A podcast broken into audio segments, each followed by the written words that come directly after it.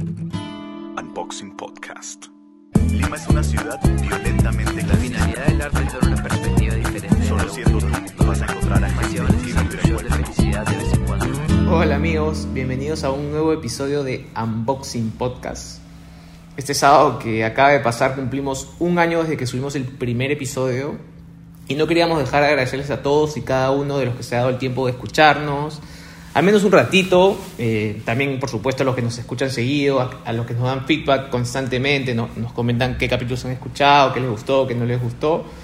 Y por supuesto a todos y cada uno de nuestros invitados que nos han regalado un poquito de su tiempo y para nosotros muchísimo de su vida y o de su corazón. De verdad que estamos muy agradecidos con todos nuestros invitados también. Justo en estas últimas semanas hemos estado recibiendo mucho cariño y mensajes, incluso de gente que, a la que no conocemos personalmente y que se toman el tiempo de comentarnos, de contactarnos eh, y, nos cuentan un poco de lo que significa este espacio para ellos. Así que de todo corazón, muchísimas gracias a todos ustedes. Bueno, eh, no quiero dejar que el aniversario nos distraiga del episodio que, que se viene, eh, que de verdad que les prometo que vale la pena escuchar, está muy muy bueno. Tuvimos por acá a Benoit Clemente, mucho más conocido como Piccolo Clemente. Él ha sido tres veces campeón mundial de longboard, cuatro veces campeón sudamericano y por supuesto medalla de oro en los últimos Juegos Panamericanos en Lima. Es, por acá, es, segunda vez que por acá tenemos a un campeón mundial y que además es peruano. Así que para nosotros es sumamente gratificante y además, eh, por supuesto, que nos llena de orgullo. Eh, con Piccolo tuvimos una gran conversación acerca de su camino hacia profesionalizarse, entre comillas, o sea, dedicarse de lleno al surf. Y todos los retos que encontró en el camino, eh, incluso durante cinco años tuvo que ingresar, al mundo corporativo. Y cómo es que se le dio, en, realidad, cómo es que se buscó la oportunidad para poder eh, llegar a dedicarse a, lo que se dedica. Y tuvimos un espacio de reflexión también sobre muchos casos en los que no se crean o no se dan estos espacios y perdemos eh, como país y o como sociedad a deportistas que podrían sobresalir en muchos deportes que hoy por hoy no tienen tanta difusión en nuestro país como lo tiene el fútbol, ¿no? Eh, creo que salieron algunas ideas interesantes por ahí, así que si alguien tiene alguna otra idea, algún otro punto de vista, les agradecer- agradeceremos que por favor nos dejen ahí comentarios en las publicaciones de este episodio, porque de verdad que es un tema que ha salido bastantes veces y que a nosotros nos interesa un montón. Y para mí lo más paja de este episodio es cómo eh, Benoit nos cuenta un poco sobre las lecciones o enseñanzas que ha sacado del surf para llevarlas a su vida diaria, a su vida cotidiana, eh, cómo no solo entrenado o, desarrollado a nivel físico, se ha desarrollado a nivel físico, físico, sino que también a nivel mental, cómo ha desarrollado su paciencia, su resiliencia, y que además en los últimos años sobre todo lo han ayudado a salir adelante de situaciones personales complicadas y cómo afronta la vida hoy por hoy eh, a partir de entender que a veces llegan buenas olas y a veces no.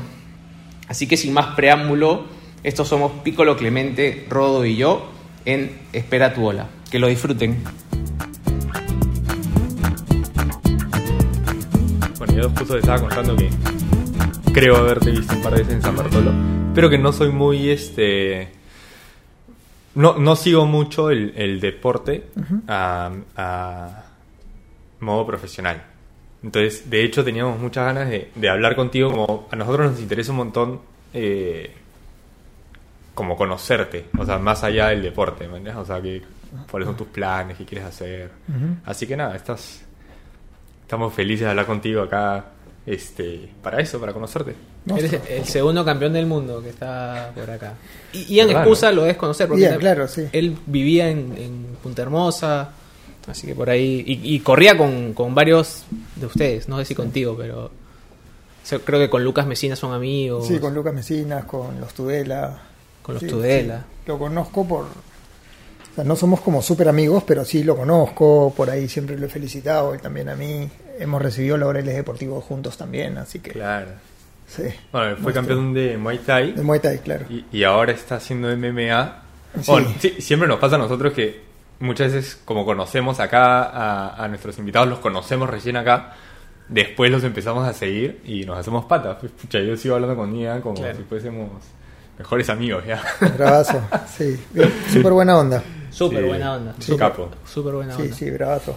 Además, capo, ¿no? O sea, a, a mí por lo menos me, me gustó muchísimo como su, su forma de pensar y su actitud. El pata decía, bro, yo voy a estar en el UFC y voy a estar en el UFC, man. Claro, esa, esa es, hay que pensar siempre así, ¿no? Que eso es interesante también, ¿no? Porque son deportes. Creo que acá siempre hemos estado. Siempre es una posibilidad ser futbolista. Ajá. Quizás media lejana para algunos. eh, pero nunca es una posibilidad ser de- deportista de otro deporte, ¿no? ¿Tú, tú a qué edad te lo planteaste? ¿Cómo llegaste? ¿Desde qué edad corres tabla? Es un poco larga la pregunta, pero. Bueno, el fútbol es bien popular acá, ¿no? Yo creo que la- lo que más conoce la gente es el fútbol, el vóley y creo, creería yo que después el surf.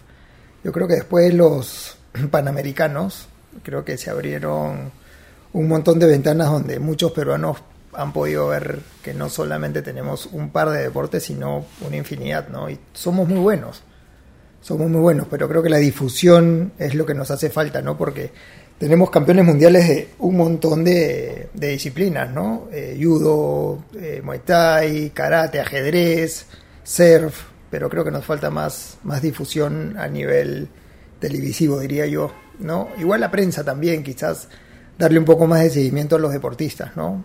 Eh, nosotros ahora estamos saliendo a la primera fecha del Tour Mundial con Maffer, con Lucas y yo, y no he visto noticias que, que difundan esta este este campeonato, ¿no? De judo, de karate, de ajedrez, hasta de matemáticas, somos buenísimos, pero creo que nos falta un poco más de difusión por ahí.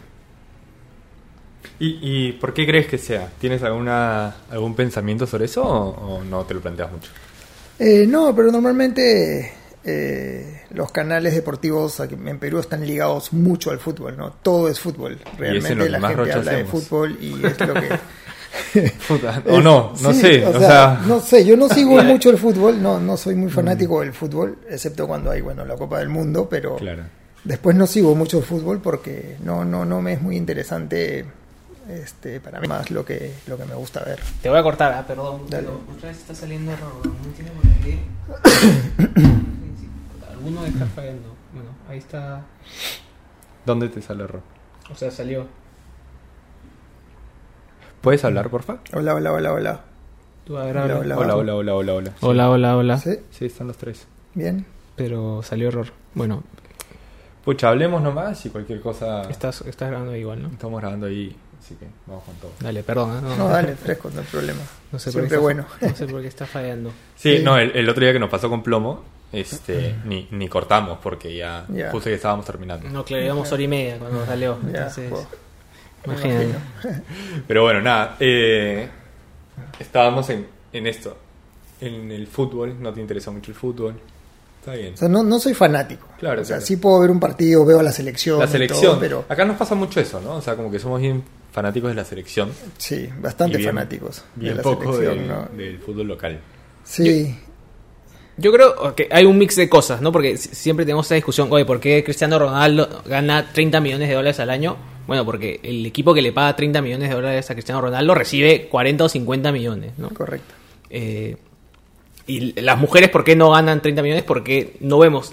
Si, hay un tema que en algún momento alguien tiene que hacer algo para que empecemos a ver fútbol de mujeres. No, no- no sé si me entiendes. No, porque sí, porque hay un, como un círculo vicioso ahí. Hay un círculo vicioso que lo podemos convertir en un círculo virtuoso, pero no puede ser que, que nazca de que la- a la mujer se le tenga que pagar 10 millones de dólares, sino comencemos a transmitir los partidos de las mujeres, que la gente se enganche. Eh, no, no sé si tú en algún momento te has planteado algo así para el surf, o sea, Es que eh, realmente, mira, Perú es un país rico en muchas cosas. O sea, tenemos un país increíble. Pero si te pones a ver la televisión, no encuentras nada que te llame la atención y que quieras ver. Que sea cultural, que sea deportivo, que sea que no sea un programa de, de espectáculos o de escándalos o de lo que fuese, porque nuestra televisión es eso realmente. sí. ¿no? Entonces yo no veo mucho televisión nacional, busco documentales en, en- en Discovery o entro a Netflix y veo documentales de Perú, eh, deportes este, olímpicos y creo que me da otra visión de cómo es realmente el mundo, de cómo es el Perú. A Perú tengo que conocerlo, o sea, viajando puedo, pero si no puedes viajar y no tienes los recursos, quizás tienes un buen programa de televisión peruano donde te pase, no sé, eh, Machu Picchu, que te pase las costumbres que tenemos, o, o lo que fuese, pero algo más, más constructivo, ¿no? Creo yo que eso ayudaría mucho para que las personas vean también otras opciones de... Tenemos tanto que yo creo que los papás están más enfocados en que vayan a colegio, sean profesionales y no tanto verlos como deportistas profesionales, ¿no? Porque en Perú es bastante complicado, no tenemos mucho apoyo quizás. Yo pienso que deberíamos tener en cada escuela, en cada universidad, eh, deportistas ya becados sin que paguen este, una mensualidad, sin que paguen la universidad, sin que paguen el colegio y que simplemente estudien gratis, como lo hay en otros países. Estados Unidos, mira la cantidad de deportistas que tiene y es increíblemente, o sea, fuera de serie en las Olimpiadas, ganan todo pero tienen ese tipo de este, implementación en sus escuelas, en, sus- en sus universidades y todo eso. Yo creo que si eso lo implementáramos aquí, creo que podría ser algo bastante constructivo y ayudaría bastante, ¿no? ¿Y cómo Creo. fue en tu, en tu No caso? Este, o sea, cuando empezaste a correr, eh, no sé, ¿estudiaste algo y hiciste alguna otra cosa o, Eh, yo- o te dedicaste a correr? Vieron, recorriendo el mundo, salieron de sus casas como a los 18, 19 años y no volvieron más. Entonces se conocieron en Ecuador y eh, se quedaron un tiempo allá. Mi mamá salió embarazada y siguieron recorriendo diversos sitios. Llegaron a Cajabamba, que es que hay una colonia de alemanes, no sé si ahora la, la hay, pero unos amigos de mi mamá vivían ahí y nací en Cajabamba. Entonces a los tres meses mis papás siguieron su recorrido, llegaron a Trujillo, bajaron a Huanchaco, les encantó el sitio y decidieron quedarse ahí. Construyeron una casa, eh, teníamos un restaurante que se llama El Piccolo, por eso viene mi, mi sobrenombre Piccolo, porque mi nombre es Benoit, es nombre francés. Y bueno, en Huanchaco me crié bastante con, con, con los amigos, los pescadores, siempre relacionado con el mar, entonces comencé a correr, me gustó y mis papás me dejaban ser realmente libre, ¿no? Bueno, antes era mucho más fácil salir a la calle, Huanchaco, eh, una caleta bien pequeña, podía salir tranquilo, sin ningún problema, ¿no? Ahora es mucho más complejo, más complicado, ¿no? Pero así comenzó a nacer mi, mi afición por, por el mar. ¿Desde el inicio longboard o...? No, yo corría tabla corta hasta los 25 años, aprox. 25, 23 años. Y después cambié a tabla a longboard y comenzaba a correr campeonatos. Decidí dejar la tabla corta y dedicarme 100% al longboard. Y poco a poco fui mejorando el estilo, corriendo los campeonatos clasificatorios. Eh, 2011. No, 2010 fue el primer clasificatorio en Huanchaco. Viajé a Brasil también para hacer los campeonatos. Y en el 2011 clasifiqué por primera vez al Tour Mundial para ir en el 2012. O sea, ¿Qué? 2011 gané y clasificabas para el año siguiente. ¿Qué edad tenías ahí, más o menos? Uy, 29, por ahí. Sí, Ya. más o menos. sí. Y Ay. este fui al primer campeonato mundial en China. Recuerdo haber llegado 2012 a finales de, de año. Llegué mi primera vez en un tour, en un tour mundial, este, súper nervioso, complicado. Volé, creo que en la segunda serie, me tocó con el campeón mundial de Taylor Jensen, que es estadounidense, y me dio una paliza increíble. ¿no? Así que ya regresé para Perú y comencé a entrenar porque había quedado dentro del top clasificatorio. Así que ya 2013 lo tenías este, segurísimo. Ajá. Llegué aquí, eh, busqué a Renato Quesada, que es eh, uno de mis preparadores físicos, y comenzamos a entrenar, comenzamos a analizar la ola, porque el año siguiente iba a volver a hacer en la misma playa. Y pucha, hicimos todo un trabajo durante todo un año para ese campeonato, pero en Huanchaco, a mediados de año, había el campeonato mundial ISA, que es un campeonato por equipos. Claro. Entonces fuimos a Huanchaco, estuvimos como que entrenando y tres días antes del evento el mar estaba grande, me metí a correr y me cayó una ola en la rodilla y me, me partió el ligamento interno a la mitad. Entonces, pucha, fuimos a la clínica, eh, me dijeron que tenía que operar, eh, buscamos como tres, cuatro médicos más y luego terminamos yendo a la César Vallejo por porque bueno, Richard Acuña es eh, amigo de, de mi esposa, ¿no? Y entonces por ahí hicimos, hicimos el contacto todo y terminamos con el preparador físico de la César Vallejo, ¿no? Y eh, tratamos de, de ver qué es lo que tenía, cómo se podía este, desarrollar el tema, si seguía corriendo o simplemente paraba, ¿no? Entonces hicimos ahí tratamientos, masajes, eh, un montón de cosas ahí que, que, el, que, el, que el médico nos recomendó y tenía tres días como para ir recuperando la pierna. Obviamente no se iba a recuperar para nada, pero bajar la hinchazón, el dolor, eh, ¿En ponerle tape, rodillera y corrí el campeonato así hasta la semifinal. Ya en la semifinal no pude y ya tenía la rodilla destrozada. Y bueno, no pude ganar el campeonato, pues sí, me moría de ganas de correr ese campeonato, me había preparado durante un montón de tiempo. Pero bueno, ya terminábamos eh, el campeonato en semis, bueno, hielo, paracetamol y tenía medio año más para llegar a China, con la rodilla así. Entonces, igual era entrenar, tratamiento, entrenar, tratamiento. Llegué a China, ya con la rodilla quizás al 70%, igual pastilla, hielo, actitape, rodilleras, todo, pero terminé ganando el, el evento mundial, así que valió la pena no, no hacerle caso al doctor. O sea, imagínate si hubieras estado al 100%, puta. Increíble. ¿Qué es? 2013 fue. 2013 sí, fue mi primer título Qué mundial máquina. en China.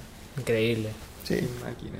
Oye, y una pregunta, ¿cómo, ¿cómo fue eso de cambiar de tabla? O sea, ¿es como jugar fútbol y fulbito? ¿O, o es como usar un palo de golf y no sé, no, no... Es que bueno, tienes la tabla corta que es el shortboard, que es mucho más maniobrable que un longboard. Estás hablando de una tabla corta eh, literal de tu tamaño, un poco más chiquita, ¿no? El longboard mide 2 metros 70. Claro. Es mucho más grande. es más Entonces, pesado, es mucho más difícil de. es mucho más difícil de maniobrar, puedes ir a la punta, hacer el Hunter Warham 5 y hacer las maniobras también, pero es un poco más complejo, ¿no? Pero le comencé a agarrar el gusto porque podía hacer las maniobras como una tabla corta y aplicarle lo clásico que es el- la caminada hacia la punta, hacer los rentes un poco más suaves, más clásicos. Y al final decidí quedarme ahí en, en, en- longboard. El, el esfuerzo a nivel físico es mayor. es- o sea, yo, yo he probado un par de veces.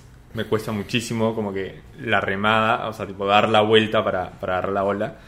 Eh, nunca he hecho ni medio truco. Pero mi pregunta es como que necesitas más, más fuerza en las piernas. Co- ¿Cómo es este? Con el longboard es, es, es más o complejo no para hacer las maniobras, pero es más saber dónde pisar, saber dónde aplicar la fuerza y Más técnica. es mucho más técnica, ¿no? Yo creo que el- la tabla corta es mucho más explosivo, ¿no? Es mucho Claro. más fuerte, mucho más rápido. Creo que el nivel físico es un poco más duro que, que en el longboard, ¿no? Porque es mucho más explosivo. El longboard es algo más suave, más clásico. Tienes que como que ir al compás de la ola. Pues también eh, ser agresivo con el longboard, pero normalmente se corre algo más, más clásico, más tranquilo. Sí. Como ir dibujando ahí, como ir haciendo- Algo así, es ¿no? como dibujar Sí. la ola con el longboard, ¿no? Porque vas caminando, haces los rentres claro. más suaves, vas como que más, en más, con más armonía Claro, claro. en la ola, ¿no? Con la tabla vas como que golpeando la ola, metiendo el Claro, rentre, siempre power, tirando los aéreos y todo. En el longboard también se puede, pero es un poco más suave. ¿Y un amateur usa las dos? O sea, o- o ¿bajo qué circunstancias? O sea, te pregunto totalmente ignorante. ¿ah? O sea, ¿uno generalmente tiene un longboard y una tabla corta? ¿O solo tiene uno? ¿O solo se dedica a Hay, uno? hay gente que tiene los dos, que les gusta correr la tabla corta y el longboard.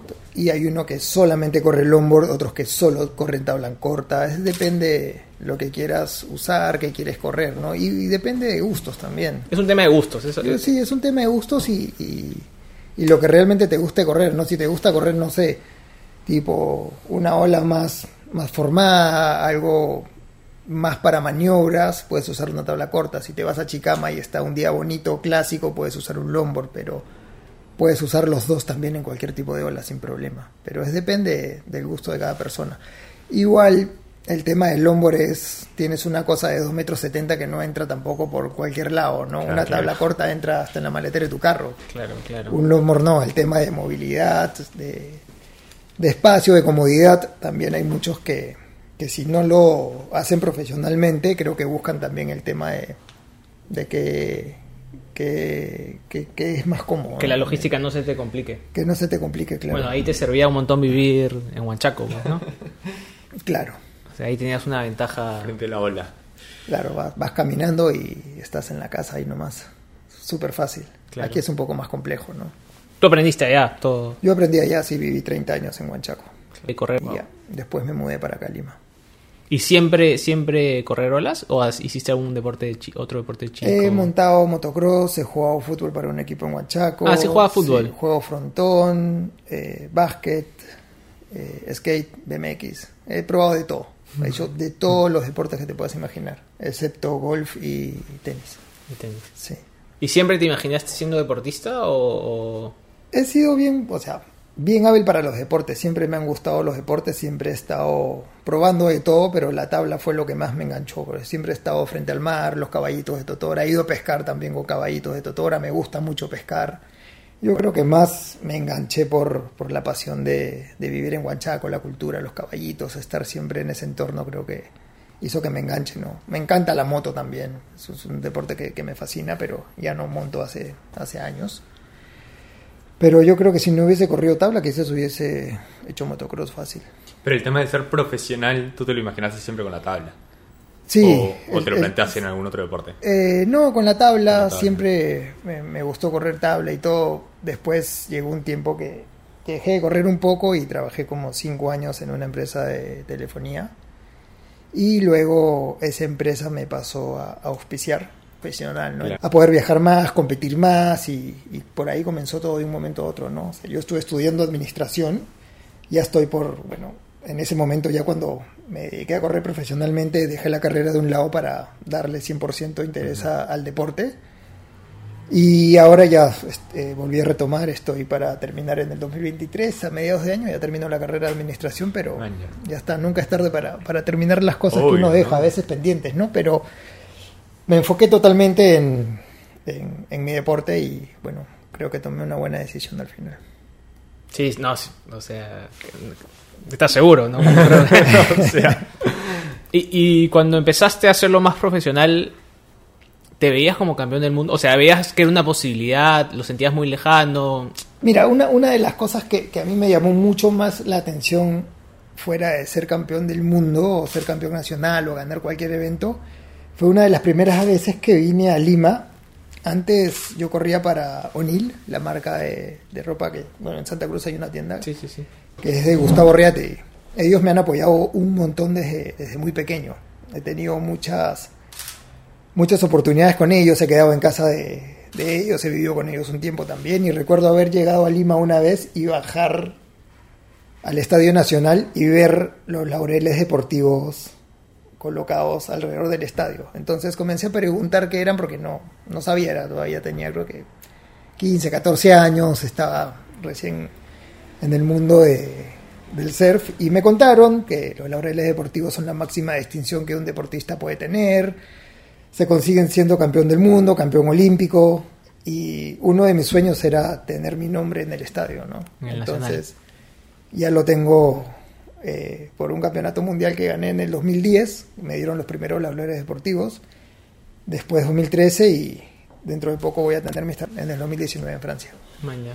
Así que creo que uno de mis sueños eh, por lograr era tener laureles deportivos más que ser campeón del mundo, ¿no? ¿Y es solo por campeonar o también por...? Es por, por, por ser campeón del mundo Sí, o- tiene- o, o campeón olímpico. Tremendo. Sí. Y te pregunto sobre todo porque, una vez más, quizás me odioso volver al fútbol, ¿no? Pero uno ve, no sé, uno puede ser hincha de la U y del Real Madrid, ¿no? Porque prácticamente juegan deportes distintos. Eh, no sé si en, si en otros deportes se tenga esa misma sensación, ¿no? De, de ver a otros deportistas tan lejanos. No sé, en el skate ver a Tony Hawk o en la tabla ver a Kelly Slater, quizás de más chico. Eh, quizás te imaginas haciendo esas cosas, pero como campeón mundial. No, no sé si me, me- Sí, o sea, de hecho cuando clasifiqué al Tour Mundial por primera vez, por primera vez en 2012 y fui a correr ese campeonato, eh, Seguramente ahí corriste con, con gente a la que veías antes o no. Sí. Lo- lo- claro, los veía por, por videos, Claro. ¿no? Eh, y me, me- me encendió mucho, me dio mucha curiosidad y dije, pucha, quisiera ser campeón mundial en algún momento. Ya estoy en el tour, lo primero que tengo que hacer es no bajar la división y preparar. Y al año siguiente salí siendo campeón del mundo y cuando me entrevistaron me preguntaron que qué se sentía ser campeón del mundo y que era increíble que siendo yo haber llegado al tour el año anterior, ganar al siguiente año, que no ha sucedido antes, que ha sido, les ha tomado mucho más tiempo a otras personas llegar a ser campeón del mundo, no de un año al otro. Claro. Entonces soy como que uno de los primeros en, en lograr eso, ¿no? Y, y realmente increíble. Y lo que más eh, fue increíble para mí fue la premiación, porque fue en Australia. Y cuando fui a Australia, WSL hizo un evento increíble donde me encontré a aquel Slater, a Rod Machado, a Shen Dorian, a todos los que veía de chivolo cuando corría tabla corta en videos, los tenía ahí. Entonces era como, o sea, ya no me interesaba recibir el premio porque ya era, estar ahí con ellos era increíble. Claro. Qué buena, qué increíble. Sí, o sea, son como que sueños que se han ido cumpliendo eh, a largo plazo, pero se han llegado a conseguir, ¿no? De hecho, Y, y en muy corto tiempo, ¿no? Que es lo que viene diciendo. sí, sí incre- increíble, increíble vivir eso, ¿no? De hecho, es como que es como si, si, si fuese algo que sueñas y al final se da, ¿no? Claro. Sí, es como que difícil de explicar, pero es increíble. Hay todo, hay todo un tema, porque, o sea, la, la... Brother. O sea, como que estoy hablando con un campeón mundial, ¿me entiendes? Eso, eso de ahí, para mí es todo un... Es, Es, todo un peso, man, ya, Porque, heavy, o sea, claro. ser campeón... A ver, ser campeón de, de mi cole... man, Alguna vez fui campeón de, de la de Copa, ¿me Claro. entiendes? En, en básquet con Richie. Este... Y fue chévere, pues, porque le ganamos a muchos otros equipos, man, ya. Pero... Claro, cuando dices ya, soy campeón nacional, dices, puta, brother, o sea, soy el mejor en ese momento de mi país, ¿no? Pero, brother, hay un montón de países en el mundo, entonces ser campeón mundial es decir, soy el mejor en este momento en- de todo, de todo el mundo, man. Entonces eso, o sea, de verdad que es, es toda una... No, no, no sé cómo lo, lo sentirás tú, ¿no? Que en primera persona, pero desde mi lado ahorita, como que, que me pasó un poco lo mismo con Ian, este, cuando hablamos con él, pero a ver, es decir, primero que eres peruano, y eso ya es un orgullo, Claro. ¿no? O sea, es un orgullo para mí, te digo, ¿no? Este, y segundo, nada, poder estar conversando contigo y, y- y conocer como que un poco tu experiencia de, de haber vivido eso en primera persona, ¿no? O sea, en un momento de tu vida has sido el mejor y seguramente lo, lo sigues siendo y lo vas a seguir demostrando, ¿no? Pero no sé cómo se siente, ¿no? Ni idea. Sí, o sea, de hecho es, es algo bastante emotivo Fuerte. cuando ganas el, el- tu primer título mundial porque es algo que, que lo has querido y te has preparado para eso y has tenido que dejar un montón de cosas para poder lograrlo, ¿no? En, en mi caso, o sea, el entrenar, el acostarme temprano, eh, en tener una disciplina y ser constante en eso ha tomado tiempo. Y, y a veces uno ve a los amigos, no sé, haciendo otra cosa, divirtiéndose más relajados y tú estás como que eh, en una presión distinta, ¿no? En una vida como que distinta a las que viven tus amigos, ¿no? Pero creo que cuando uno nace para ser deportista o quiere realmente conseguir sus metas, hace muchos cambios también, ¿no? Y, y bueno, creo que es parte de... Y, y sí, siempre que, que- que estoy eh, o almorzando o en la calle o pasa alguien y me dice, ah, tú eres Piccolo, una foto, el campeón del mundo y todo, y, y- y se siente como que están orgullosos, ¿no? Aparte peruano, pucha, y esto, y, y es increíble. De hecho, en, en otras partes del mundo te preguntan de dónde eres y le dices de Perú, te dicen, oh, Perú, conozco Perú, su gente, las playas, eh, Machu Picchu, hablan mucho Machu Picchu, la comida, se siente súper genial, de verdad se siente increíble eh, que reconozcan al Perú como un país rico en, en muchas cosas, ¿no? Es, es increíble. Tenemos un país increíble realmente. Somos un país increíble, sí. Sí. Este, El problema es, es la gente, ¿no? Realmente. que, a- que a veces no, ¿no? O sea, a, Sí. veces, a veces también nos reconoce por la gente, ¿no? Por- Sí, sí, también. Porque somos amables. sí, es verdad, es ¿no? verdad. Pero sí, sí. Te- Tenemos nuestros temas. Igual. Igual yo últimamente he estado, un poco para que decías, me preparé un montón, quiero entender un poco tu preparación, porque justo he estado, acabo de terminar de leer un libro de un... La semana pasada corrí una ultramaratón en Argentina. Y es bien loco, porque uno, como corredor amateur, eh, uno se prepara para hacer un tiempo, a correr una velocidad, la primera mitad la corres a tal velocidad, la segunda corres un poco más suelto. Y eso es porque uno generalmente compite contra uno mismo, ¿no? Cuando compites con otro, y de hecho eso me, sorprendía mucho en el libro, es como que uno se prepara para lo que tenga que pasar, ¿no? O sea, porque el otro corre a, a un cierto nivel y tú tienes que mantener ese ritmo que probablemente no lo has podido mantener en un entrenamiento. Entonces, mi, mi pregunta es ahí, porque cuando yo me preparo para una maratón, me preparo para hacer un tiempo. Y no me importa lo que estén haciendo todas las 15.000 personas que tengo alrededor, yo estoy corriendo mi maratón, ¿no? Cuando tú estás compitiendo en un mundial, no solo estás compitiendo contra lo que tú sabes hacer, sino con- contra lo que saben hacer los otros 9 o 19 o 29 me- otros mejores del mundo también, ¿no? Correcto. Entonces, ¿cómo lo manejas ahí? ¿Cómo te preparas? Eh, ¿Cómo te juega el ego? ¿Cómo te juega también eh, ver lo que están haciendo los otros? Sí, o sea, de hecho competimos contra otra persona, pero creo que el mayor obstáculo que tenemos en el surf es el mar. Porque es un, es un buen punto. El de hecho lidiar con los cambios que tiene la marea, el tamaño, el viento, la velocidad. A veces pasa que te coges una buena ola y te falta una segunda ola para generar el puntaje. Claro. y te puedes quedar los otros 10 minutos sentados en el, en el agua esperando que vengan, vengan olas. Y vienen olas, pero no son las adecuadas, porque uno con el tiempo se comienza a dar cuenta qué ola te puede dar el puntaje, qué ola no, y más o menos vas chequeando si es que la, la remas, no la remas, esperas o no esperas o te arriesgas. Pero mucho del deporte del surf tiene que ver con cómo se comporta el mar en ese momento, ¿no? La marea, el viento, puede ser que tengas, no sé, 10 minutos de olas perfectas y los otros 10 minutos no hay absolutamente nada porque se acabó, llenó mucho la marea, bajó mucho la marea, se cierran las olas, las olas son más chanchas, entró viento, llueve. Entonces hay muchos factores que, que hacen que a veces uno, por más preparado que esté, no, no llegue quizás a pasar las dos primeras rondas. Entonces, creo que me preparo mucho eh, mentalmente para los cambios. ¿no? Eh, soy una persona que me adapto fácil a, a cambios, ¿no? no me cuesta mucho estar aquí y después estar en otro lado con distintos ambientes. Me puedo bastante el mar y el tipo de, de competencias, ¿no? Porque siempre que voy nunca encuentro las condiciones exactamente iguales. Y los genes de tus padres viajeros que pasan por el mundo.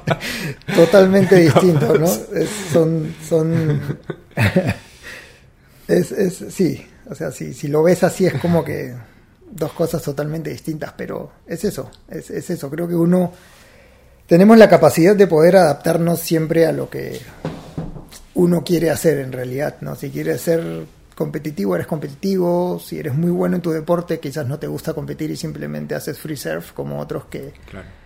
que simplemente corren y son increíblemente buenos y dices, oye, ¿por qué no estás en el Tour Mundial? Podrías ganar. No, no me gusta competir. Entonces, quizás Y el, y el surf tiene mucho de eso, ¿no? tiene bastante de eso. Hay, hay mucha gente que es free surfer y corre muy bien, pero no, no, no compite. Por ejemplo, tenemos Jonathan Gubbins, que es un surfer increíble que corre este, olas perfectas, tubos, corre, eh, corre muy bien, es súper técnico, falla poco, pero no compite, por ejemplo. Podría ser un buen candidato. Pero bueno, creo que es este eh, la personalidad de cada uno, ¿no? Y esa preparación mental, aparte de tu entrenador, ¿te, te ha ayudado un coach algo o es algo que simplemente has desarrollado? O de- sea, en mi caso lo he, roce. lo- lo- lo he desarrollado con, con los años, ¿no? Lo he desarrollado con los años, he aprendido a, a tratar de adaptarme siempre a los cambios, ¿no? Yo he vivido en Huanchaco y me he ido caminando durante 30 años de mi vida a la playa. Claro. Me mudé a Lima, compré un auto y fue como las dos primeras semanas una locura. Entonces me di cuenta de que apurándome, renegando, eh, tratando de, de meterme aquí, de meterme allá, no, no llego. Entonces lo único que hice es enfocarme y dije, ok, igual voy a llegar a la playa, quizás 10 minutos más tarde, Claro. pero voy a llegar de una manera tranquila, de una manera adecuada, sin meter el carro, sin estar tocando el claxon, sin estar este, sacando la, la mano por la ventana, como que normalmente se suele ver acá, ¿no? Pero si vas, creo que de una manera adecuada y te adaptas al entorno y vas como que tranquilo, igual llegas al final. Y opté por eso y, y ahora el tráfico para mí no, no es un problema. Es como esperar a, a que te llegue la ola. Es como esperar a que llegue la ola, quizás no llega la ola y, y tengo que estar esperando. Es igual, quizás sales de tu casa y todos los semáforos están en verde y vas perfecto. Y de repente te demoras dos horas porque está embotellado, estás esperando, y pero en algún momento vas a tener que salir, ¿no? Es, es parte de... Y creo que en la vida pasa, pasa mucho, ¿no? Hay muchos cambios que a veces uno no se los espera, pero hay que saber afrontarlos también. No es fácil, pero creo que el deporte me ha ayudado bastante a, a poder superar un montón de, de cosas, ¿no? Claro. E- Eso me parece bravazo porque, o sea, de hecho, los deportistas eh, suelen sacar muchos, como muchas metáforas de su deporte para la vida, ¿no? este, acá estuvo Angelo Caro, que nos decía, puta, yo cuando veo un problema le meto un oli. Bueno, es- este- Pasa por encima y se Claro, entonces como que e- esa era un poco su, su filosofía de vida. Claro. Iba por ahí, ¿no? O sea, meter un oli a los problemas. En tu, en tu caso, como que esperar la ola, ¿no? Sí. Este, bueno, Richie también a cada rato mete metáforas de- del, del running. Este, me parece bravazo eso. O sea, como, como tu deporte te, te ayuda también a, a, a enfocarte en la vida, ¿no? Sí, yo creo que el deporte es una muy buena guía para, para ver la vida a veces de una manera distinta, ¿no? O sea, no necesitas ser un deportista profesional para, para hacerlo, pero ya por ahí puede encontrar muchas salidas que a veces no ves así nomás, ¿no? También, no sé, estar en el entorno adecuado también. Hay, hay muchos factores, ¿no? O sea, no, no, es, no es que todo el mundo tampoco pueda acceder a, a todo, pero creo que por ahí podríamos ir comenzando, ¿no? Es, creo que es importante. Y ahorita es fácil, no sé si es fácil, pero ahorita, tipo, decirlo a los 39 años, creo que lo dices distinto que lo hubiera, como a que lo hubieras dicho hace 10 años, ¿no? Cuando veías a tus amigos jugar más, eh, tener otro tipo de vida. Cu- ¿Cuánto te costó en ese momento eh, hacer esos sacrificios? Por- que quizás hoy ya no los ves tanto como sacrificios, pero, pero en ese momento me- asumo que sí. Sí, o sea, de hecho, si, si realmente te, te llena el deporte, te llena lo que estás haciendo y, y al final no te llama mucho la atención lo que lo otro que estás dejando, creo que es más fácil, ¿no?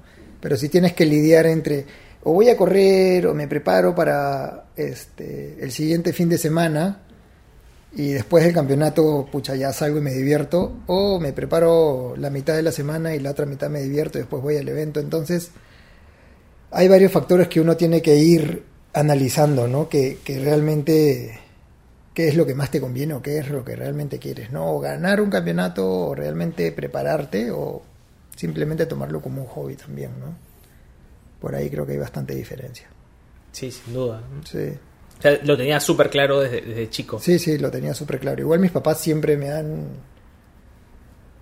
hecho ver que las responsabilidades van primero, ¿no? Mi mamá es alemana, por ejemplo, y Claro. una de las cosas que más odio es llegar tarde. O sea, el tema de la hora para mí es como, uff. De hecho, llegaste 13 minutos antes acá. Siempre salgo de mi casa con tiempo, siempre hago las cosas con tiempo y el tema de, de llegar tarde para mí es como que bien complicado. O sea, llego dos minutos tardes y, y ya me da roche. O sea, es como que ya estoy tarde.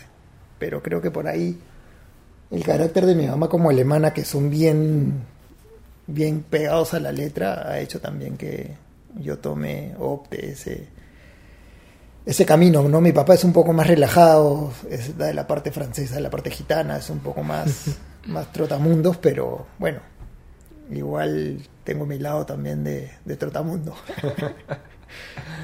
pero bueno, es, es parte de, ¿no? Me, me he quedado pensando un montón en, en lo que hablábamos al inicio de la, de la difusión del deporte.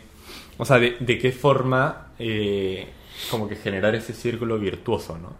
Tú sabes que justo ayer, hablando con mi suegro, este, no, no, no sé cuánto habrá de verdad en esto que me contó, porque a veces eh, cuenta cosas así que escuchó por ahí, bueno. Pero nada, me, me estaba hablando justo de, de un colegio que el dueño del colegio agarró y dijo, este, pucha, voy a apoyar el deporte, ¿no? E- Era el fútbol, pero la, la mecánica me pareció súper interesante, porque se fue a la victoria y dijo, pucha, ya, a ver, ¿quién, quién juega bien fútbol? Y, y veía a los chivolos jugando pichanga y decía, ya, tú y tú, ¿no? Este, entonces, si los agarraba y los llevaba a su colegio, gratis, eh, les, les conseguía un lugar para vivir cerca del colegio, en Barranco, Este, entonces estudiaban y, y de esa forma como que estudiaban gratis, ¿no? Este, salían como que del barrio, entonces se podían dedicar más al deporte, qué sé yo. Y bueno, justo lo- los dos que me, que me mencionó terminaron teniendo una carrera súper virtuosa, ¿no? Y bueno, después el dueño del colegio dejó de ser el dueño del colegio y el colegio dejó de hacerlo. Ya. Pero me pareció un súper buen ejemplo de, de, de cómo tan fácilmente, fácil entre comillas, ¿no? Pero, pero no, no, no creo que sea tan... eh, creo que lo puede hacer, ¿no? Y, y- y sobre todo desde el sector privado. Porque yo de- del Estado, digamos que no, no esperaría demasiado apoyo, por lo menos ahorita, ¿no? Sí, bueno, ahora de hecho hay muchísimo más apoyo por parte del Estado que años atrás. Bueno, está el Instituto Perón del Deporte, Claro. Hay los deportistas de alto rendimiento. eh, bueno, Lima 2019 fue increíble para, para hacer y construir toda la infraestructura que tenemos ahora y está aún no hay pocos sitios en el mundo que tiene la infraestructura que tiene Perú y creo que deberíamos aprovechar, ¿no? Claro. Yo creo que los colegios deberían colegios, universidades, eh, deportistas dentro de sus instituciones y apoyarlos, ¿no? Decirle, papá, sabes que no te preocupes en pagar la mensualidad, o sea, no sé, si son 60 alumnos, que no sé, 3 o 5 no paguen porque destacan en un deporte, no creo que afecten mucho, o sea, no creo que afecten nada.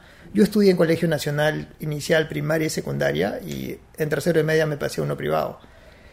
Y en el colegio siempre me han dado el apoyo de, ya anda, compite, anda a hacer esto, anda a hacer lo otro. Ya cuando pasé al privado fue un poco más estricto, Mm. pero en los, en los colegios nacionales tenía la libertad de ir a competir por el colegio y representar al colegio y, y bien. Y yo creo que con la infraestructura que tenemos, con los deportistas que tenemos, porque somos buenos deportistas los peruanos, o sea, tenemos sangre guerrera, pero a más no poder.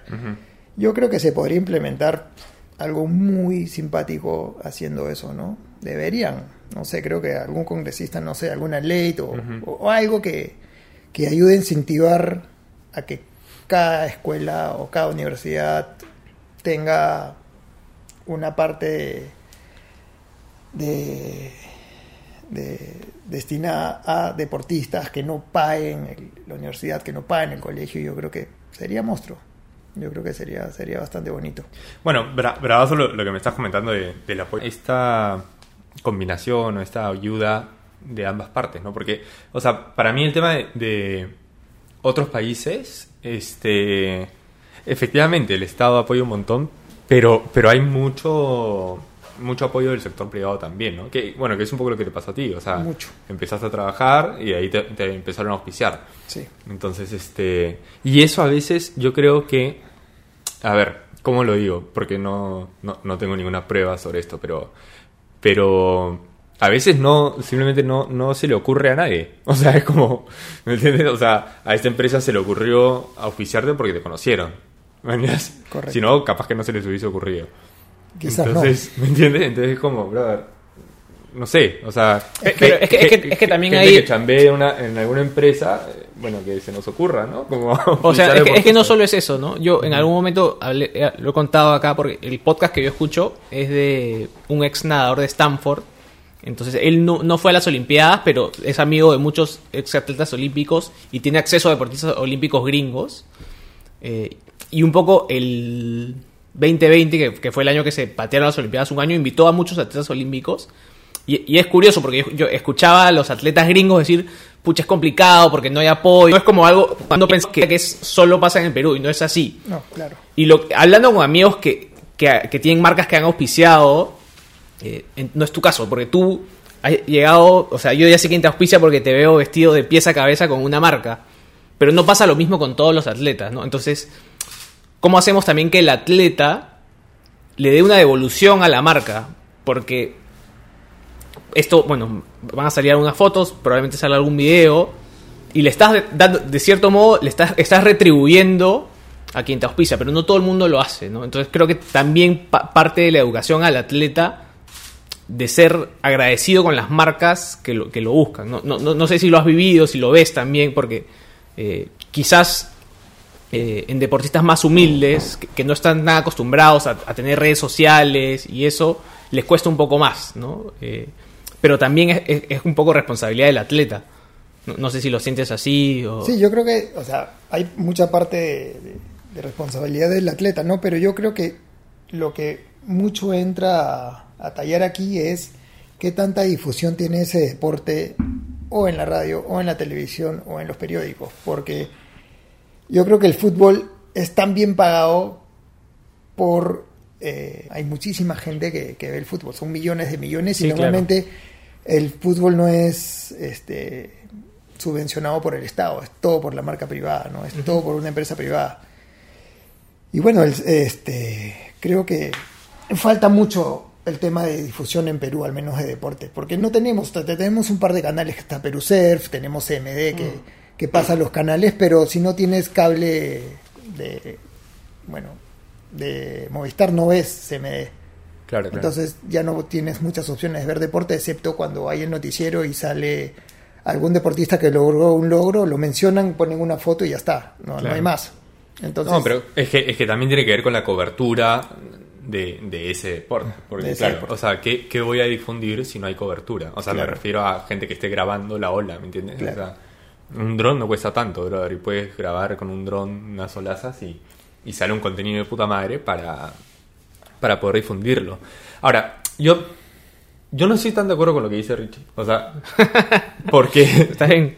Porque hay una cuestión que es. Bueno, en realidad no, no, no sé, hablo, hablo desde, desde afuera, no estoy metido en ninguno de los dos lados, digamos. Pero, pero, a ver, para mí, el atleta, como en todo, ¿ah? o sea, uno es bueno cuando se enfoca en hacer lo que uno es bueno para hacer, eh, o para lo que uno es bueno. Entonces, no sé, o sea, si yo soy bueno para correr tabla, déjame correr tabla. Entonces, ¿cómo te retribuyo yo como atleta a ti marca? En realidad no depende tanto de mí, o sea, depende también de la marca. Porque es como, o sea, a ver, brother, ¿cómo te retribuye Piccolo siendo campeón? ¿Entiendes? Y ya está, o sea, si, si, el, si Sí, la pero- marca que te auspició Sí, pero si nadie se entera. no aprovechó eso, es que por eso, o sea, el auspicio para mí debería tener que ver con, o sea, no solamente con te compro ropa, sino que hago la difusión. Porque yo soy el, el que tiene la plata, ¿me entiendes? O Ya, sea, claro, no, pero- no, no sé si pero- me explico. Claro. Pero por ejemplo, Y si no, ya- y, y no yo- tengo idea cómo funcionaría, ¿no? Claro. Pero bueno. Yo corro o me auspicia una marca, no sé, de autos, una marca de ropa, una marca de, de lo que fuese. No soy futbolista, soy un surfista o soy uno que monta skate o soy uno que hace judo. Hacer una conferencia de prensa y llamar a la prensa para que vengan y se hable de surf o de skate o de, no sé, de patines o de ajedrez. O sea, no es que llegue todo el mundo tampoco. O sea, no es que toda la prensa llega, todos los medios de difusión. No es que lleguen. O sea, no es que sea fácil de que lleguen, tienes que llamarlos. Llegan algunos sí, pero no llegan todos al final. Entonces, también no hay mucho interés por parte de, ¿no? O sea, para los panamericanos fue increíble. Toda la difusión que hubo fue una cosa de locos.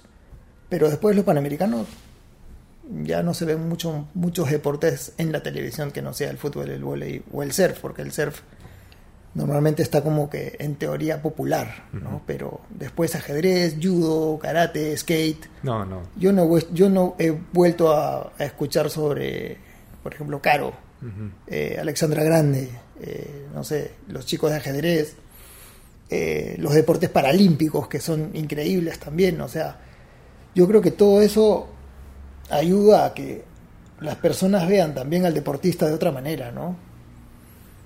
O sea, no sé. Pe- Pero, Quizás me equivoco, no sé. No, pero, no, co- o sea- pero coincides que es una responsabilidad compartida. Es una, obviamente, todo es compartido. O sea, obviamente la responsabilidad es de todos, ¿no? Hay una responsabilidad compartida así, porque igual si yo eh, soy auspiciado por una marca, Ajá.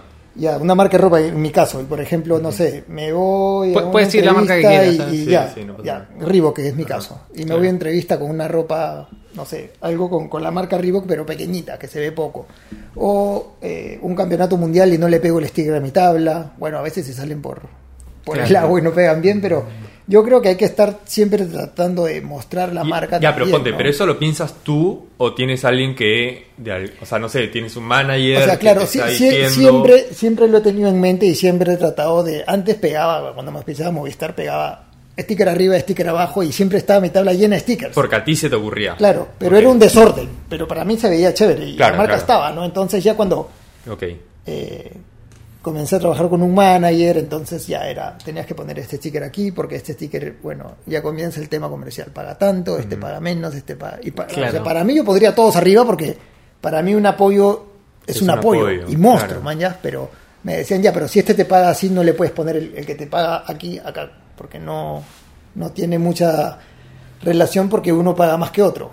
O sea, eso ya lo ve el manager porque es la parte comercial. Yo no lo veo así, ¿no? O sea, yo lo veo distinto, pero bueno, O sea, no, a ver, yo no, no, no, no niego que, que efectivamente, este, mientras más uno, como auspiciado, digamos, este, aporte a la marca, bravazo.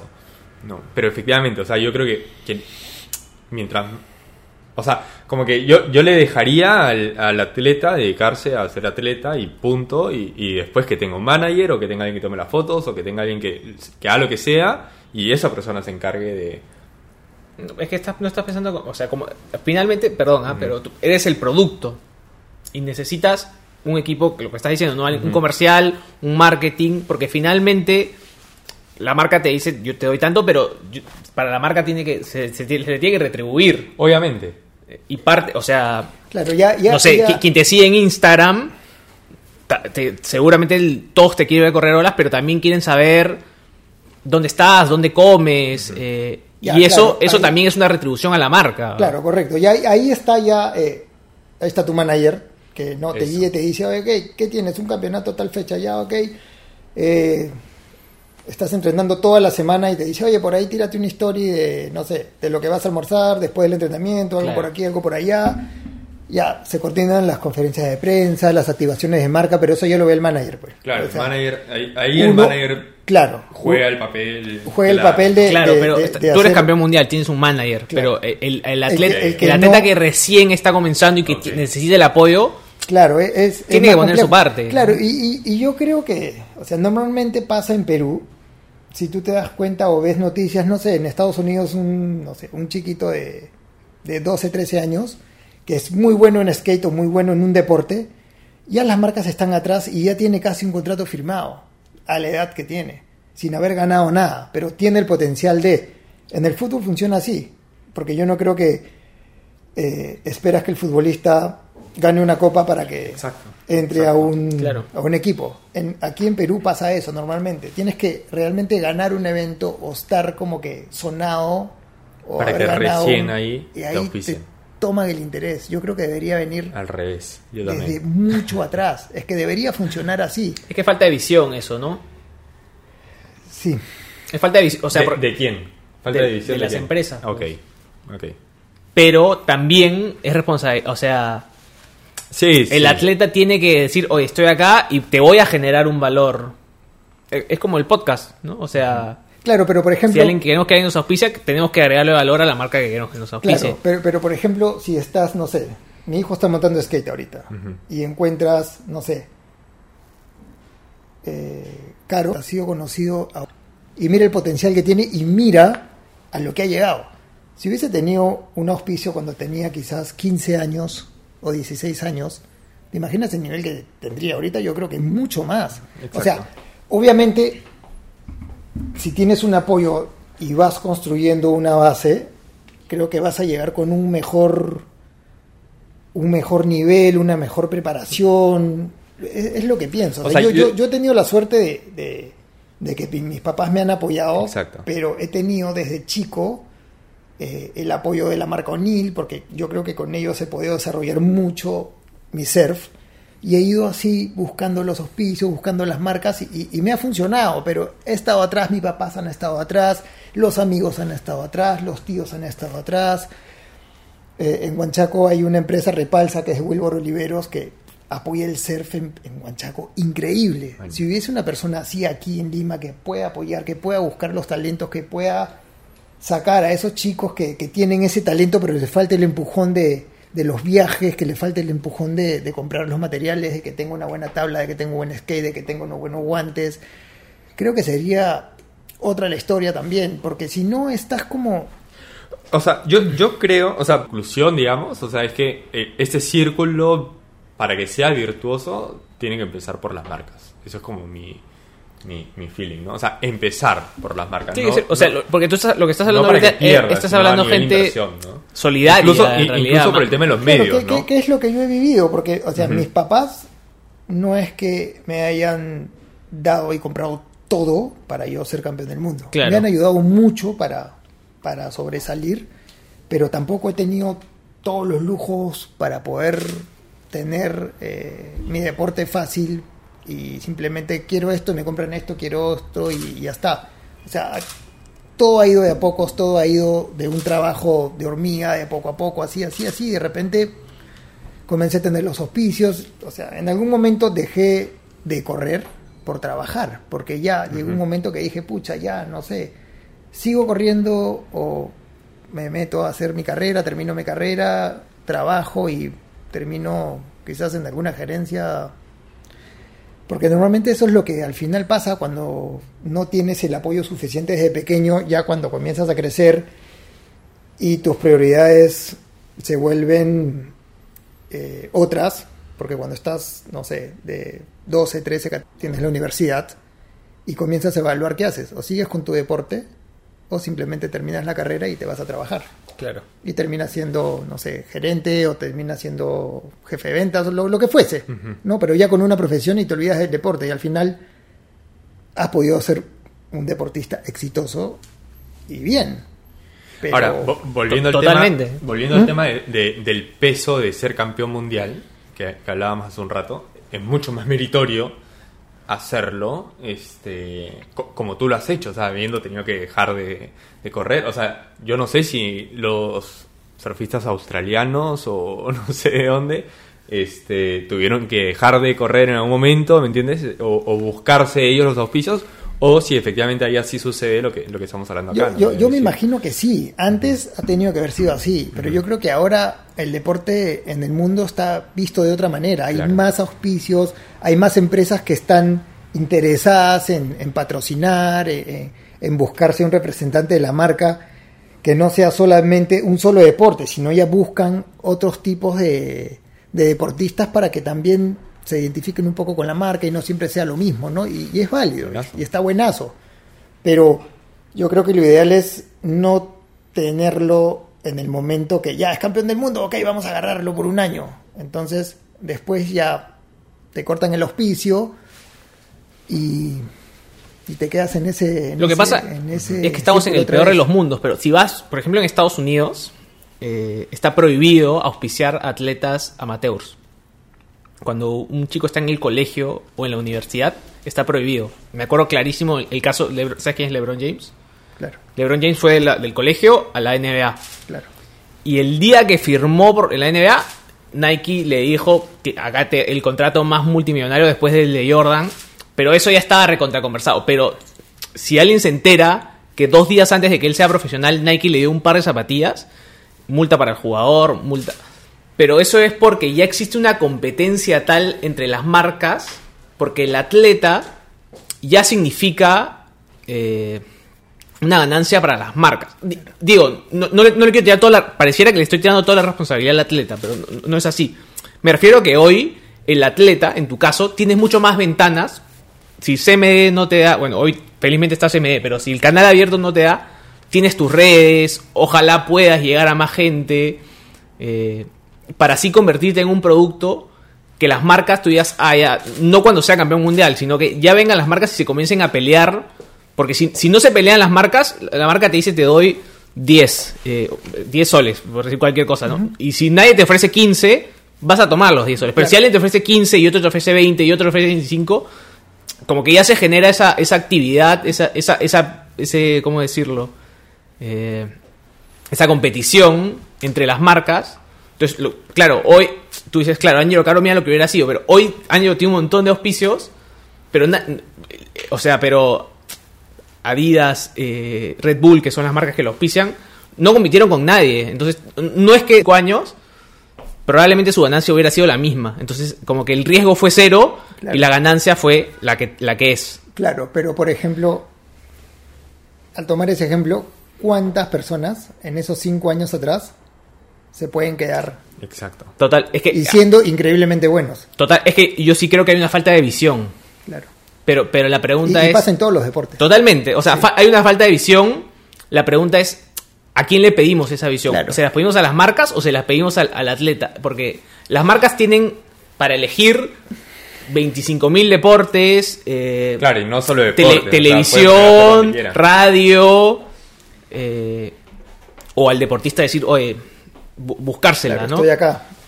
Eh. Entonces, yo digo, me parece que es responsabilidad de los dos. La pregunta es quién comienza a girar la rueda, ¿no? Entonces, Claro. entonces ahí, ahí es donde yo tengo la- las dudas. O quizás no ni el ni la empresa ni el, ni el, ni el deportista, sino creo que podrían haber agencias tipo la, la Mi Manager, Claro. comenzar a buscar ¿no? deportistas, no sé, como, Como, cazatalentos. como así. cazatalentos y ver, ah, mira, este podría ser, tiene buen futuro, entonces Claro. cojámoslo y comenzamos a, a trabajar A con él y, y buscar. Eso sería una buena opción, por ejemplo, ¿no? Podría hacer algo. Entonces ya ni la empresa ni el deportista están como que atrás, atrás, sino una persona obviamente responsable y que, Y que, y que esa Y- persona sí tenga la visión. claro, y que tenga la visión y, obviamente una visión deportiva y no tanto comercial, ¿no? Sino algo que sea futuro y que realmente enfoque la esencia del deporte, no solamente ver, ah, este lo, lo cojo y me voy a meter una buena plata a bolsillo porque tiene futuro y puedo como que explotarlo, ¿no? Pero hay que también tener a la persona adecuada, ¿no? No es fácil tampoco. Pero incluso si, si el Estado tuviera esa visión comercial, podría, retri- o sea, no, voy a decir, no, no tiene nada que ver con el tema, pero la vez pasada que fui a hacer mi trámite de DNI, que supuestamente todo era online, bueno, hice mi trámite online y de ahí me demoré tres horas en que me den el DNI, decía, si, si el Estado tuviera visión, diría, oye, el DNI te cuesta 40 soles, ¿quieres que te lo deje en tu casa? Te cuesta 70. Estoy, el Estado... gana- ¿Cuánta plata ganaría el Estado? Y, y traérmelo a mi casa probablemente les cueste 5 o 6 soles. Claro. Entonces, o sea, creo necesitamos a alguien que diga, acá hay un potencial, eh, porque digo, porque finalmente que tú seas campeón mundial es una retribución para el Estado también, y, y- y- Obvio. directamente eh, eh, en los laureles deportivos y en las ganancias, pero también en, en que seas conocido en otros lados y que la gente quiera venir a conocer Perú. Claro, eres un embajador del país. Totalmente. Y- y, entonces- al final la gente dice, ah, chucha, en Perú hay buenas olas. Totalmente. O sea, hoy el Perú ya es conocido como. Y, y eso tienes que ver tú, tiene que ver Sofía Mulanovic, Claro. tiene que ver los que han competido ahorita en las Olimpiadas. Eh, entonces, yo, yo sí creo que es, que es una, en total una falta de visión, ¿no? Sí. Del Mira, Estado. de- Justo hay un... Mira, Yo, mi- mientras que vas buscando eso, este, quiero decir que ya no nos queda mucho tiempo, hemos reflexionado sobre cómo cambiar el mundo. Este, como mientras Mira, que buscas este, eso, Este ya. es un artículo de, de gestión, chequéalo.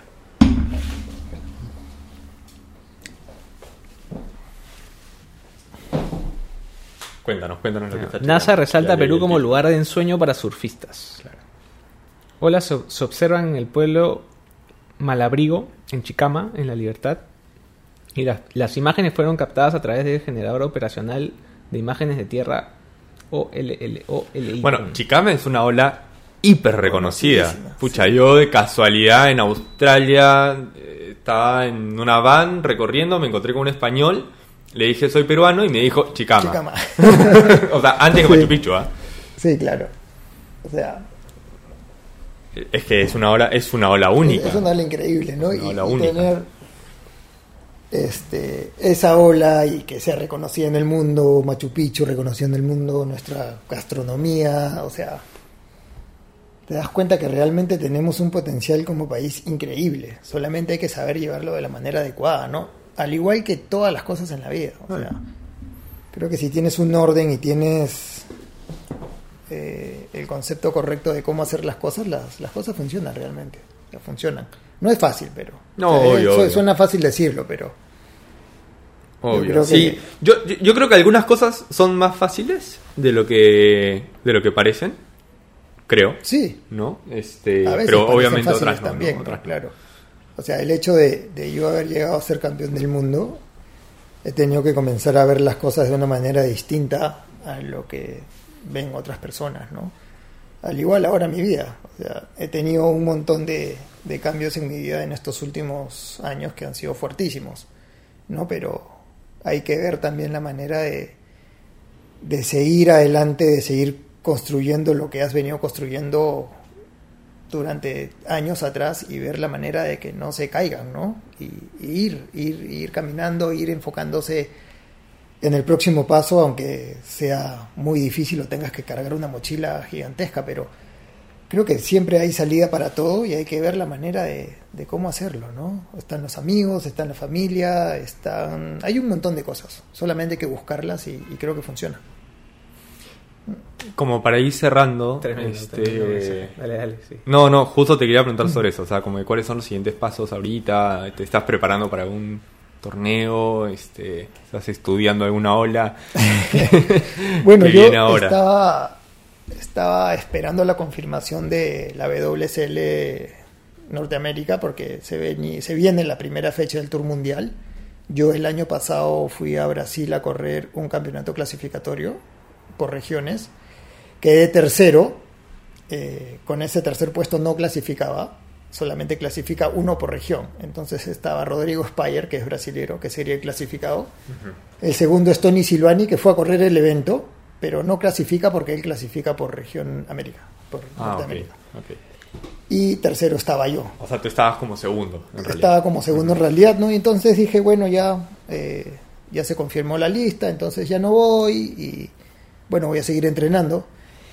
Y antes de ayer me mandaron un correo de, WSL diciendo que Rodrigo Spayer eh, se- no, no, no, no va a ir al tour porque, bueno, tiene unos temas personales y el siguiente soy yo. Entonces ahora he estado toda la mañana como loco buscando pasajes, mi pasaporte está vencido porque Uf. vence en, en junio, en Claro, julio. Claro, claro, Y, y estaba como, no, ¿ahora qué hago? Bueno, tengo la suerte de tener el pasaporte alemán y puedo sacar la visa con, para Australia con, con ese pasaporte. Es ¿Cu- muy ¿Cuándo es, perdón? El... Del 16 al 24 de mayo. O sea, mañana. ahorita. Mañana. Irme al aeropuerto, a migraciones y Sí, sí, sí. tengo la carta de, de, de WSL de Sudamérica. Voy a pedir una carta IPD y ir con eso a, a migraciones a ver si es que me atienden un poco antes y no esperar las 48 horas que es antes del viaje, porque igual es pesado, ¿no? Pero quizás como deportista y si alguien me escucha por ahí, este, No, de hecho, de hecho, te no van a sé, hacer al toque. y, y bueno, Al toque. eh, hay que, hay que, y ya, o sea, tengo eso y, y tengo que ver la forma de solucionarlo. Ya, y, No y en ese tipo de situaciones, o sea, que te enteras ahorita que mañana vas a competir, puta, o sea, ¿cómo haces? ¿Conoces la ola? ¿Dó- ¿Dónde van a correr? Es en Sydney, eh, es una playa, es un beach break. Porque ca- cada ola es distinta, ¿no? O sea, todas las olas son distintas. O sea, es- tú vas a correr Costa Verde hoy día Ajá, y de repente está increíble. Bajas mañana y es un A la des- misma a la- playa y... a la misma playa a la misma hora. Claro. Es un desastre total. No, nada que ver. O sea, todos los días el mar es distinto. Entonces todos los días te tienes que acomodar Ah, a lo que te encuentras al frente. Pero, pero a ver, pero hay olas que, o sea, no sé, la derecha de San Bartolo es siempre la derecha de San Bartolo y es siempre más o menos Bueno, siempre similar. es una derecha, No, pero siempre es una derecha, Claro. pero nunca está exactamente igual. claro. Nunca está exactamente igual. O sea, tiene días que sí está, está constante, pero nunca vas a encontrar la misma derecha en el mismo sitio. Siempre está o más acá, o más acá, o revienta más al fondo, o el mar creció, el mar bajó. Y ponte, Estás- y, y esa ola de Sydney, tú ya sabes más o menos cómo, cómo es. ¿Así, ¿Has ido, has corrido esa ola una vez? ¿O te vas a ir directo me- a.? Me, me acaban de man- o sea, me en la mañana estaba mirando videos, estaba viendo dónde queda el agua caliente. He estado entre eso, la visa, mi pasaje, mi Claro, pasaporte, claro, claro. así. Y bueno, tengo a Osvaldo Vélez, que es nuestro entrenador ahora, averiguando todo. Está, bueno, Brisa Málaga, que está viviendo allá, también nos está ayudando con, con el tema de cómo son las olas y todo. Entonces, Estoy estudiando, estoy mirando y mañana bajo a la playa y veo qué playa se, se, se Sí, parece un se poco más. Me meto a entrenar claro. aquí, me meto a entrenar allá. Entonces, estoy en Capo, qué todo capo. ese en toda esa movida y a la vez tengo que estar viendo porque no tengo nadie que, que me vea mis o sea que me compre los pasajes o me tramite me tramita la visa y todo eso Claro, tú mismo. tengo que dejar a mi hijo al colegio lo dejo bajo lo recojo subo corro haciendo Y encima vienes acá. Y encima estos pesados te invitan a un podcast. Mil gracias, y- bro, y mil ya, gracias. o sea mi, mi vida transcurre así no yo creo que o sea no es solamente mi deporte sino es la vida diaria de muchas personas no o sea uno sale de su casa buscando algo y quizás no lo encuentra o pasa algo y, y siempre hay obstáculos. Saliste y tu día fue terrible, llegas a tu casa pero con dolor de cabeza. Pero es, es, es, o sea, la vida es así. Entonces yo creo que hay que entender y hay que ser fuertes en, en ser capaces de, de tratar de vivir con, con, el entorno, no ser empáticos con los otros, tratar de buscar la manera de, de salir. A veces es difícil. Yo llegué ayer de viaje, me estacioné en mi cochera y no estaba mi bicicleta. Una bicicleta que compré en la pandemia, que me moría de ganas de comprarme una bicicleta. Hace mucho tiempo Mm. invertí un buen dinero, me compré una buena bicicleta, llegué ayer, me estacioné y no había. Entonces, ok, las cámaras de seguridad, ta, ta, ta, ta, ta, y no sé cómo entró uno al sótano 3, por la puerta del departamento, o sea, por la puerta de recepción, con casco, Bajó. con su mochila, bajó, sacó mi bicicleta y salió por la cochera. Se fue. Entonces, mi llegada de ayer de viaje, Semana Santa familiar en Huanchaco, con el hijo, con la mamá, con los abuelos, todo, terminó en eso. Ya está. O sea, ya me fui a dormir y dije, bueno, ya está, ¿qué puedo hacer? ¿Renegar? Bueno, por ahí triste, llorar un poco, ya, ok, ya está, un regalo que es sentimental, bueno. Y hoy en la mañana a seguir con mi vida, a seguir entrenando, a seguir con la visa, llevando al hijo al colegio, comentando en el carro, se robaron la bicicleta, pero bueno, ya Eh, está. eh, es verdad, o sea, es verdad. Ah, Es como, es como todos. Pucha, qué envidia. pero, Yo- pero tú vas está. a estar en Australia. Claro, o sea, pero tú dices, sí, ya, tú vas a estar o sea, en a. Australia, pero mira todo lo que me No, va no, a no. dar. O sea, y, y, y me voy a refiero al, estar en al- Australia, al pero peso no- de lo que tú vas a no- hacer. No voy a estar en Australia tomando No. sol con... con... me, me refiero a eso, brother. Vas a ir a Claro, competir obvio. este, O y sea, a dejarlo todo para, Claro. Y, para y- ser y el bien, mejor. al final digo, pucha, quizás me está pasando todo esto, estoy todo apurado y termino quizás ganando en el evento. O sea, voy, voy con esa mentalidad de, de que, pucha, sería increíble si voy llegando a la primera fecha, volver después que he pasado en estos últimos dos años, puede ser un año y medio, y quizás, no sé, salir campeón del mundo este año sería algo increíble, ¿no? O sea, sería increíble y, y- y voy a tratar de, de hacer lo posible porque sea así. Y si no, bien. Pero yo creo que lo importante es intentarlo y siempre estar en esa constancia de querer conseguir siempre algo más, ¿no? Para ti, para tu deporte, para tu familia, para el Perú, para, para todos. Y creo que es bastante sano.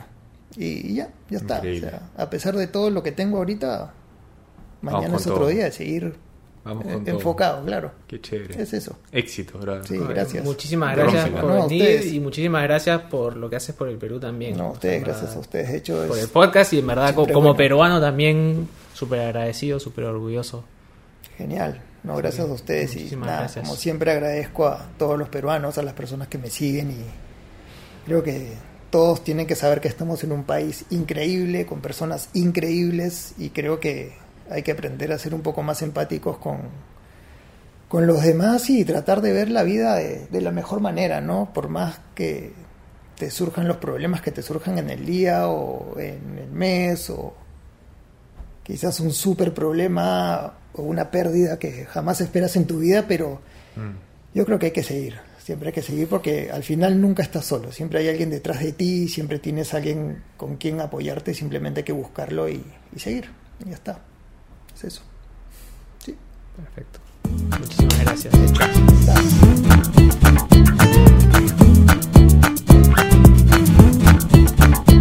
Bueno, muchas gracias por habernos acompañado hasta el final de este capítulo. Espero que te haya gustado un montón.